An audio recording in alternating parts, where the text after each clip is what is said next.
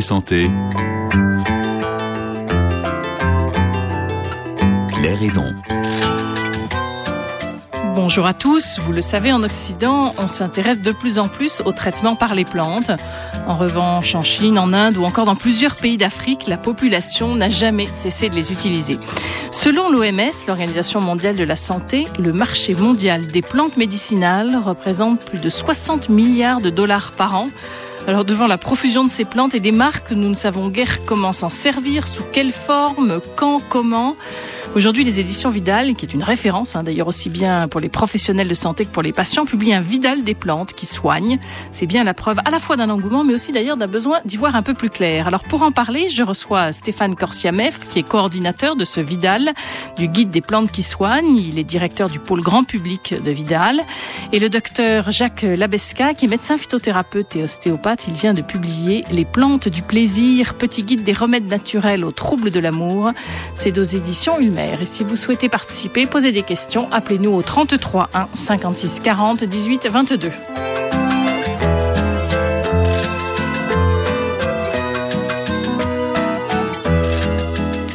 Également au téléphone le professeur Rachid Chemli, qui est professeur à l'université de pharmacie de Monastir en Tunisie. Il est spécialiste des plantes médicinales et de la phytothérapie. Nous terminerons cette émission en parlant de la santé des femmes à l'occasion d'une communication faite sur ce sujet par le Conseil économique et social en France. Docteur Jacques Labesca et Stéphane Corsiamef, bonjour. Bonjour. Constate-t-on effectivement un nouvel engouement pour les plantes, docteur Jacques Labesca, vous qui êtes médecin, est-ce que de plus en plus de patients vous demandent est-ce que vous n'auriez pas une plante à la place d'un médicament? Voilà, vous m'attaquez déjà d'engouement, mais c'est pas une question d'engouement parce que vous savez que les plantes sont aussi anciennes que l'homme même plus, puisque la, la, vie a commencé par les plantes. Le seul problème, c'est que l'homme a oublié les plantes, parce que Descartes est passé par là et il a, il a dit que maintenant on ne pouvait utiliser que ce qui était scientifiquement correct, démontré, et une plante c'est tout sauf être scientifiquement correct, alors que regardez les animaux. Regardez les animaux. Par exemple, euh, vous avez un berger. Plantes, vous avez un berger qui a, qui a vu que ces vaches, quand elles avaient des, des infections comme les hémorroïdes, puisque les vaches souffrent d'hémorroïdes comme nous, eh bien, elles allaient se frotter ou se baigner dans des ruisseaux où poussait la ficaire. Il a commencé au départ de croire, à croire que c'était des bains de siège, euh, un petit peu comme Ricazara, il a pensé à un moment. Non, c'était pas les bains de siège, c'était la ficaire. Et la ficaire est une plante qui est efficace contre les hémorroïdes, effectivement. Donc, vous voyez, si on était un peu plus observateur un peu plus à l'écoute de la nature, c'est ça. Voilà, mmh. absolument. On a à portée de main tout ce qu'il faut pour se sentir mieux et éviter les maladies. Donc, euh, mais malheureusement, on se baisse pas. Stéphane Corsia-Meffre, pourquoi avoir voulu sortir euh, un guide Vidal? Vous êtes connu, je dirais, pour le, Vidal, le sérieux, plutôt les médicaments. Euh, d'un seul coup, vous intéressez aux plantes? Alors, en fait, deux raisons. La première, c'est que parmi les médicaments, il y a des médicaments de phytothérapie, donc qui contiennent des plantes, donc c'est un sujet qu'on connaît quand même. Et euh, ensuite, c'est la, comme vous les avez dit, c'est cet engouement ou, ou renouveau, ou du moins peut-être un engouement plus visible, qui est né, à mon avis, de la popularité des compléments alimentaires brusquement, dans les pharmacies, les parapharmacies, les supermarchés, on voit apparaître tous ces compléments alimentaires qui, euh, même s'ils n'ont pas le droit de, se dire euh, des médicaments, euh, contiennent des plantes et prétendent soigner ou prévenir. Donc on a voulu faire un travail de d'analyse de ce qu'on sait, de ce qu'on ne sait pas, pour que les consommateurs soient éclairés et qu'ils aillent euh, acheter des, des, choses qui sont utiles. Effectivement, parce que nous, consommateurs, on est totalement perdus devant la profusion de ce qui sort et de ce qu'on trouve même en pharmacie, pas simplement... pas que les consommateurs, les pharmaciens aussi. oui, les pharmaciens aussi sont perdus, est-ce que vous Oui, oui, les pharmaciens aussi. Vous voulez réagir oui, à ça, je réagir parce que je ne suis pas d'accord. C'est pas... Les, les, plantes viennent pas de, de, je ne sais quel mouvement, bobo ou n'importe, non, ou du goût des, des, des, des micronutrition et alimentaire. Non, ça vient tout simplement de l'échec des médications. Euh, il y a eu heureusement il y a peu de temps une campagne, enfin il y a quelques années maintenant, une campagne qui a débuté. Les antibiotiques sont pas automatiques, et heureusement parce que effectivement les enfants dans les trois premières années de leur vie subissent surtout l'attaque des virus et pas l'attaque des bactéries. Donc euh, utiliser les antibiotiques chez le petit enfant était une hérésie. On se rend compte maintenant que depuis quelques années on n'a pas inventé de nouveaux antibiotiques et qu'on se retrouve limité devant un tas de pathologies. Et donc c'est pas un effet de mode, c'est un retour de bâton qui est très heureux parce que les remèdes de bonne femme, comme on disait autrefois, c'est-à-dire du latin renommé, F-A-M-E, renommé, sont devenus des remèdes de vieilles femmes, c'est-à-dire des remèdes de mettre au placard, à mettre dans les greniers, à laisser aux vieilles grand-mères. Ben oui, mais les remèdes de grand-mère, si on commençait par les utiliser, on aurait beaucoup moins d'inconvénients que maintenant. Maintenant, on utilise des médicaments dont le principe actif est ultra fort, ultra renforcé, mais donc a des inconvénients. Et vous le savez Et quelque donc, chose des parce que ce que vous voulez le dire, Vidal, quand j'ai débuté, le Vidal, on pouvait le porter. Maintenant, on peut plus le transporter. Donc, ça veut dire que les effets secondaires et les contre-indications sont devenus très importants. Ce qui n'est pas le cas pour la plante, parce que la plante est naturelle. Stéphane Corsiameuf, vous voulez réagir? Oui, enfin, je pense pas que les médicaments et, et que, dire, la pharmacie aujourd'hui, euh, on n'a qu'à voir le- le- l'effet sur la longévité. On soigne quand même beaucoup de maladies, même si on les soigne pas toutes, et même si les effets secondaires sont un problème important. Euh, je pense que les plantes, pour moi, les plantes, ce sont comme les médicaments, c'est-à-dire elles ont des bénéfices et elles ont une toxicité parce qu'elles ont un bénéfice. Le, c'est la dose qui fait le poison. Tous les médecins et les pharmaciens connaissent cette antienne-là. Euh, en fait, le, le- une plante, si elle agit, c'est parce qu'elle a des principes actifs. Et si on en prend trop, on peut s'intoxiquer. Alors, pas toutes les plantes, mais il y en a où la dose, elle, faut Et la- je vois que le docteur Jacques Labesca fait non de la tête, alors vous n'êtes pas d'accord Pas du tout. Pas du tout, parce que la plante, contrairement à ce que vous pensez, elle est adaptogène. Bon, en dehors des plantes toxiques, évidemment, Socrate, vous n'allez pas me faire dire que Socrate n'est pas mort de la ciguë. Évidemment, si vous prenez la spartéide du muguet, c'est-à-dire les boules rouges qui sont après le muguet lorsqu'il a fleuri, évidemment, c'est toxique. Mais les plantes, sinon, vous les prenez, vous avez la même plante qui peut être adaptogène, c'est-à-dire qui peut vous enlever le stress ou vous rendre plus calme, et la même plante peut vous stimuler suivant les besoins que vous avez. Mais donc il y a un risque de mauvaise utilisation. Non, il n'y a pas de risque de mauvaise utilisation. Parce que si on l'utilise mal, la plante va s'adapter à vos besoins. Et au pire, elle fera rien. C'est-à-dire que vous allez prendre une plante pour rien, mais elle n'aura pas d'effet secondaire contrairement aux médicaments. faire des Et je vais vous dire une chose. Regardez, vous critiquez beaucoup les plantes entre guillemets, entre guillemets.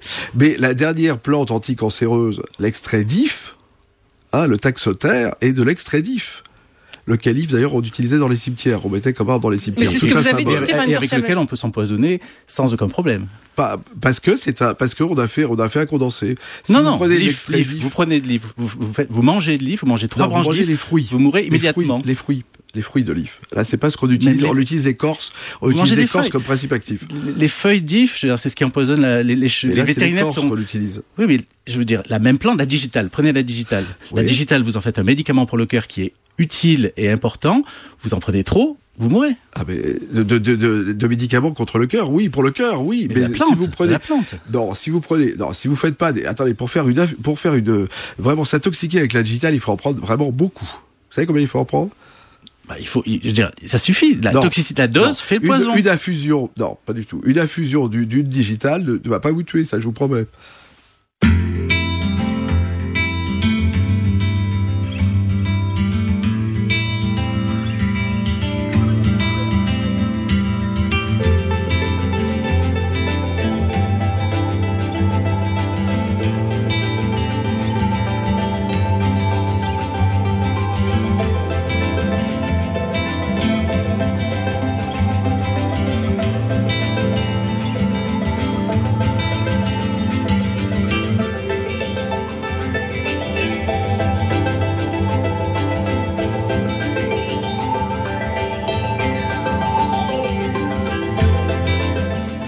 Reste très peu d'herboristeries en France. Euh, Clémentine Génévrier s'est rendue dans l'une d'elles, près de la place Clichy, une qui date de 1880, qui fait d'ailleurs aussi euh, pharmacie. Elle y a rencontré le pharmacien, Monsieur Ravenot, et il nous explique un peu ce qu'est une herboristerie. Une herboristerie, c'est avant tout une officine dans laquelle on ne vend que des plantes médicinales. On ne trouve aucun produit chimique, tout est naturel. En entrant sur la droite, vous avez ce qu'on appelle des extraits de plantes, ce qu'on appelle des teintures mères allopathiques, qui sont des médicaments et qui sont fabriqués à l'herboristerie elle-même. Un peu plus au fond, vous avez des mélanges d'huiles essentielles, des huiles essentielles simples et quelques produits cosmétiques. Alors là, c'est la partie boutique. Est-ce qu'on peut aller derrière? Alors derrière et sur la droite, vous avez ici la préparation des, extraits que nous avons vus dans, dans la boutique, c'est-à-dire la, la macération dans de l'alcool à fort degré des plantes médicinales sèches que l'on va presser ensuite, que l'on va remettre en suspension dans de l'eau et que l'on va mettre sous forme de bidon. Ensuite, ces bidons seront euh, mélangés à de l'eau encore, selon les désidératas de la clientèle. C'est aussi la salle de préparation des, huiles essentielles qui sont au fond à gauche. On fait donc des mélanges, des associations d'hydrolat, de teinture mère, d'huile essentielle. On prépare de véritables médicaments phytothérapiques. Et là, cette dame, que prépare-t-elle?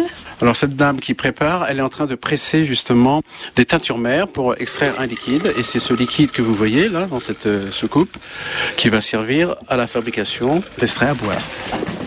Elles viennent d'où toutes ces plantes alors qu'on trouve chez vous? Alors ces plantes euh, proviennent du monde entier. Beaucoup d'Afrique de l'Ouest, d'Amérique du Sud, mais aussi des États-Unis, de France, d'Europe, de Chine, d'Australie, du monde entier.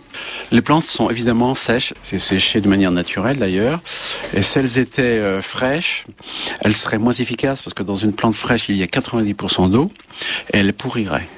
Donc on est obligé d'avoir des plantes séchées. Alors ces plantes, là encore, par des savants dosages, on va en faire des mélanges. Là, j'ai devant moi une grande bassine avec de la vigne rouge. Il doit y avoir du fragon hein, dedans, du cyprès, etc. Et c'est une, plante, une tisane remarquable contre l'insuffisance veineuse. Donc, elle est donc très sèche, donc elle peut se conserver des années à l'abri de la lumière. On va les mettre en sachet et après on va la vendre. Qu'est-ce que les gens viennent chercher ici quand ils rentrent dans votre herboristerie? Ah, les gens viennent chercher avant tout euh, de se soigner euh, de manière euh, naturelle et non toxique. Les gens viennent chercher beaucoup de conseils car la phytothérapie est une science très compliquée. Il y a euh, 50 à 100 molécules dans une plante, donc il y a des interférences, il, y a des associations. Donc les gens n'y connaissent pas grand-chose, à vrai dire. Donc ils ils viennent chercher conseil. Est-ce que vous connaissez des, habitués, des clients qui viennent chez vous, qui aujourd'hui se soignent uniquement grâce aux plantes, qui n'utilisent plus des médicaments euh, chimiques? C'est sûr, il y a pas mal de gens qui n'utilisent que de la phytothérapie et qui ont horreur des médicaments parce qu'ils ont été déçus, parce qu'ils ont eu des effets secondaires, parce qu'il faut savoir que quand on prend un hypocholestérolémie, on peut avoir de la fibromyalgie, un mal-être dans, dans son corps parce qu'on a des douleurs euh, musculaires, vous voyez, et donc ces gens-là ont tendance à, vouloir se soigner que par phytothérapie. Bien sûr, on peut pas tout soigner par la phytothérapie, mais à 80-90%, les gens essaient des produits naturels.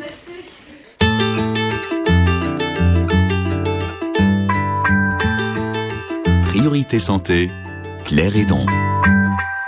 À l'occasion de ce reportage, je voudrais qu'on revienne sur la question de, de la formation des, des, pharmaciens. Et c'est une des rares herboristeries qui, qui reste en France, hein, près de la place Clichy. Docteur Jacques Labesca, le, le métier d'herboriste a disparu Oui, malheureusement, c'est une des dernières lois Pétain, à savoir qu'il devait y avoir un pharmacien dans le gouvernement de Pétain qui a recueilli la vente des plantes médicinales. Donc l'herboristerie n'existe plus, ce qui est dommage parce que euh, ben, autrefois les herboristes avaient leurs ramasseurs, savaient dans quelles conditions justement faire sécher les plantes. Il y a une très belle, il y a un très beau conservatoire de botanique à Billy-la-Forêt, d'ailleurs dans l'île de France, et, et euh, pouvaient donner des conseils. Maintenant, c'est plus le cas, et, et les pharmaciens ont recueilli, ont accueilli les plantes médicinales, font de la botanique pendant leurs études, certes, mais ne sont pas toujours aptes à donner des conseils. Ils sont pas tous très motivés parce que malheureusement, la vente des plantes médicinales est un peu compliquée et, de, et les médecins non plus euh, sont pas les médecins non plus. C'est-à-dire que les médecins, ils sont venus, j'allais dire, par les patients. Les médecins, ils sont venus par les patients parce que c'est les patients qui ont réclamé justement une autre méthode pour se soigner parce que les effets, le pharmacien l'a très bien dit, les effets des, des médicaments ne sont pas anodins. C'est-à-dire il faut, il en faut des médicaments, il faut pas les négliger. Mais on n'est peut-être pas obligé de prendre tout de suite un bazooka pour tuer une bouche. Et Monsieur Ravenot, il dit quand même qu'il faut faire attention aux interactions euh, entre les différentes plantes, fait. parce que vous êtes un des premiers à nous dire qu'il y a, enfin moi j'avais toujours entendu que l'utilisation de plantes, il y avait des risques et qu'il fallait pas faire n'importe quoi. Et vous, vous depuis tout à l'heure, vous nous dites, il n'y a pas de risque, on peut faire. Euh... Non mais non mais attendez, il n'y a pas de risque. C'est c'est une façon, c'est une exercice, un exercice médical. Il n'y a pas de risque si on utilise une plante que l'on connaît bien, que l'on ramasse bien et avec conseil euh, médical. Et avec ensuite, conseil médical. Avec conseil médical, parce que bien sûr, c'est une technique la phytothérapie. Après, ça dépend de ce que l'on veut soigner. Hein Mais on parlait tout à l'heure du cholestérol, effectivement, euh, les, les, j'en ai combien de patients qui ont eu des problèmes avec les statines? D'ailleurs, euh, le Vidal, hein, il, il y en a des indications sur les statines. Hein. Bon, Ou des contre-indications, c'est ça. Contre-indications et, et, maintenant des interactions médicamenteuses. Interactions médicamenteuses, il y a des, il y a des logiciels d'interaction médicamenteuse. Sur les plantes, ça peut arriver effectivement, sauf que vraiment, si on ne prend pas, alors là, moi, je, je me lève un petit peu en faux contre le pharmacien qui utilise des huiles, des huiles essentielles. L'huile essentielle est une forme condensée de la plante, et là, il peut y avoir des toxicités. Stéphane Corsia euh, Meffre, est-ce que la, le fait de sortir un guide comme ça pose pas aussi toute la question de, finalement de l'automédication et particulièrement sur les plantes? Est-ce que les gens sont pas tentés de faire leur petit mélange eux-mêmes ou ils y connaissent tellement pas qu'ils n'ont pas envie de le faire justement? Je pense que le, enfin, l'automédication c'est une réalité. Euh, souvent, c'est d'ailleurs c'est pas de l'automédication, c'est de la remédication. C'est-à-dire, je prends quelque chose qui m'a été donné par mon médecin ou quelqu'un d'autre pour une condition que je connais. Hein, j'ai mal à la tête, euh, je, voilà. Tant que ça reste dans le domaine du, du, petit bobo et que ça dure pas plus de 48 heures et que si les symptômes demeurent, on, on aille consulter, c'est pas un problème. Euh, L'avantage de, la, de la phytothérapie, comme l'homéopathie, comme euh, d'autres modalités, hein, c'est que ça permet aux gens d'avoir une certaine liberté par rapport à leur choix. C'est-à-dire que quand on va voir un médecin, on a une ordonnance. Une ordonnance, ordonnance, il y a ordonné. Donc on est obligé de prendre son médicament. Et bon, si c'est pour 10 jours pour une, infection, bon, c'est pas, ça pose pas de problème métaphysique. Mais si c'est pour toute la vie, euh, on, peut, commence à, poser, à se poser des questions. Il y a beaucoup de gens qui, qui se trouvent euh, privés de liberté et qui ne supportent pas ça. Et donc ils vont chercher ailleurs, ça peut être dans la nutrition aussi, hein, qui vont chercher ailleurs d'autres modalités pour se sentir un peu maître de leur, de, leur, de leur santé, de leur prise en charge. On a Alain qui nous appelle de Yaoundé au Cameroun et qui a une question à vous poser. Alain, bonjour. Bonjour, madame. Nous vous Bonjour. écoutons. Bonjour, docteur. Bonjour. Oui, ma question est relative euh, au cancer de la prostate et des vertus qu'auraient les grains de courge. Vous voyez les grains de courge Oui, tout à fait. Allez-y, posez votre question. Oui, euh, ici, on dit l'imagerie populaire dit que si vous consommez des graines de courge, ça vous sert de prévention contre le cancer de la prostate. Avez-vous intenté une procédure pour essayer de voir si c'est Jacques Lavesca, alors est-ce que c'est vrai que les grains de courge, effectivement, peuvent avoir un effet préventif contre le cancer Alors, de la prostate? préventif, en tout cas, de l'adénome de la prostate, c'est-à-dire du gonflement de la prostate. Euh, sur il n'y a pas d'études. Malheureusement, le problème de la phytothérapie, et ça, je crois qu'on va être d'accord avec mon voisin, à savoir qu'il n'y a pas malheureusement beaucoup d'études sérieuses. En revanche, il y, aurait, semble-t-il, un antioxydant qui s'appelle le lycopède, qui d'ailleurs protège la tomate contre le, fait de brûler. Le fait qu'elle brûle pas, c'est grâce au lycopède qu'elle possède. Et il y aurait le lycopède de tomate qui serait préventif au niveau du cancer de la prostate. Il faut se méfier de ce rôle de, de ces indications. Euh, en tout cas, le pépin de courge, comme le lycopède de tomate, comme le, des, des différentes euh, PGA, la- enfin le poirier africain, comme d'autres, sont préventifs effectivement ou curatifs de l'adénome de la prostate. Donc, joue sur la prostate. De là à dire que c'est préventif de cancer, il faudra avoir des études, c'est très difficile. Et la phytothérapie, comme toute la médecine, ça se fait pas non plus au téléphone. Et il faut oui, non, non, bien euh, sûr. Mais, mais globalement, c'est vrai que c'est une, euh, une croyance populaire qui donc est, est relativement vraie. Mais voilà. vous savez, les croyances populaires, euh, elles Sont sont, pas toutes fausses, mais il faut les remettre en question. Et le problème, c'est qu'on n'a pas d'études et, et on n'a pas de moyens pour faire ces études. Merci beaucoup Alain pour votre question. Je voudrais faire réagir là-dessus euh, Stéphane Korsiamev parce qu'effectivement c'est un problème. On a peu d'études sur les sur les plantes. sur Oui, il y a peu d'études. Alors, il y a- il y, a beaucoup d'études, mais elles sont souvent très mal faites. Euh, Il y a pas, les- une, une étude clinique a besoin d'un placebo, a besoin de gro- de- de- d'une certaine taille, a besoin d'une certaine durée, a besoin de, standardiser le, ce qui va se passer, etc. Donc souvent, elles sont assez mal faites. Pourquoi? La, la raison principale, elle est économique. C'est-à-dire qu'aujourd'hui, on peut pas breveter une plante, même, enfin, on peut la, on peut la breveter pour un usage, mais imaginez que vous dépensiez des millions d'euros pour euh, faire des études cliniques pour prouver que euh, Mais justement, la pas, courge. la courge, voilà, euh, prévient le cancer de la prostate. Une fois que vous aurez fait ça, vous allez sortir votre produit. Mais n'importe qui pourra aller acheter du, du- des grains de courge n'importe où et euh, en, en bénéficier. Donc ça, échappe à la personne qui a dépensé des millions d'euros. Et elle, il là, là le problème, c'est-à-dire que pour C'est pas suffisamment rentable. C'est pas, oui, c'est, comme c'est pas brevetable, c'est pas rentable. C'est pour ça que les seuls, les seuls à être capables de faire ce genre d'essais cliniques, ce sont les pouvoirs publics. Aux États-Unis, il y a eu à un moment un institut qui s'est développé autour de ça, et c'est de l'argent public pour faire ce genre d'études. Mais s'il, s'il n'y a pas d'argent public, personne n'y mettra d'argent. Mais des pays comme l'Inde, la Chine, qui utilisent encore beaucoup de plantes, est-ce que eux mènent des études? En Chine, oui. En Chine, il y a- d'abord, il y a une tradition euh, qui est très vivace et très, qui a été beaucoup rénovée d'ailleurs depuis euh, la fin du maoïsme. Et euh, ensuite, euh, il y a un côté scientifique. Les Chinois aiment bien la science et donc effectivement, ils mènent pas mal d'études. Alors, elles sont de plus ou moins bonne qualité, mais enfin, quand même, il y a au moins une, volonté de tester. Stéphane Korsiamev et docteur Jacques Labesca. On se retrouve dans trois minutes après les informations, donc toujours pour parler des bienfaits des plantes et de leur mode d'utilisation. Et vous pouvez bien sûr continuer à nous appeler au 33 1 56 40 18 22.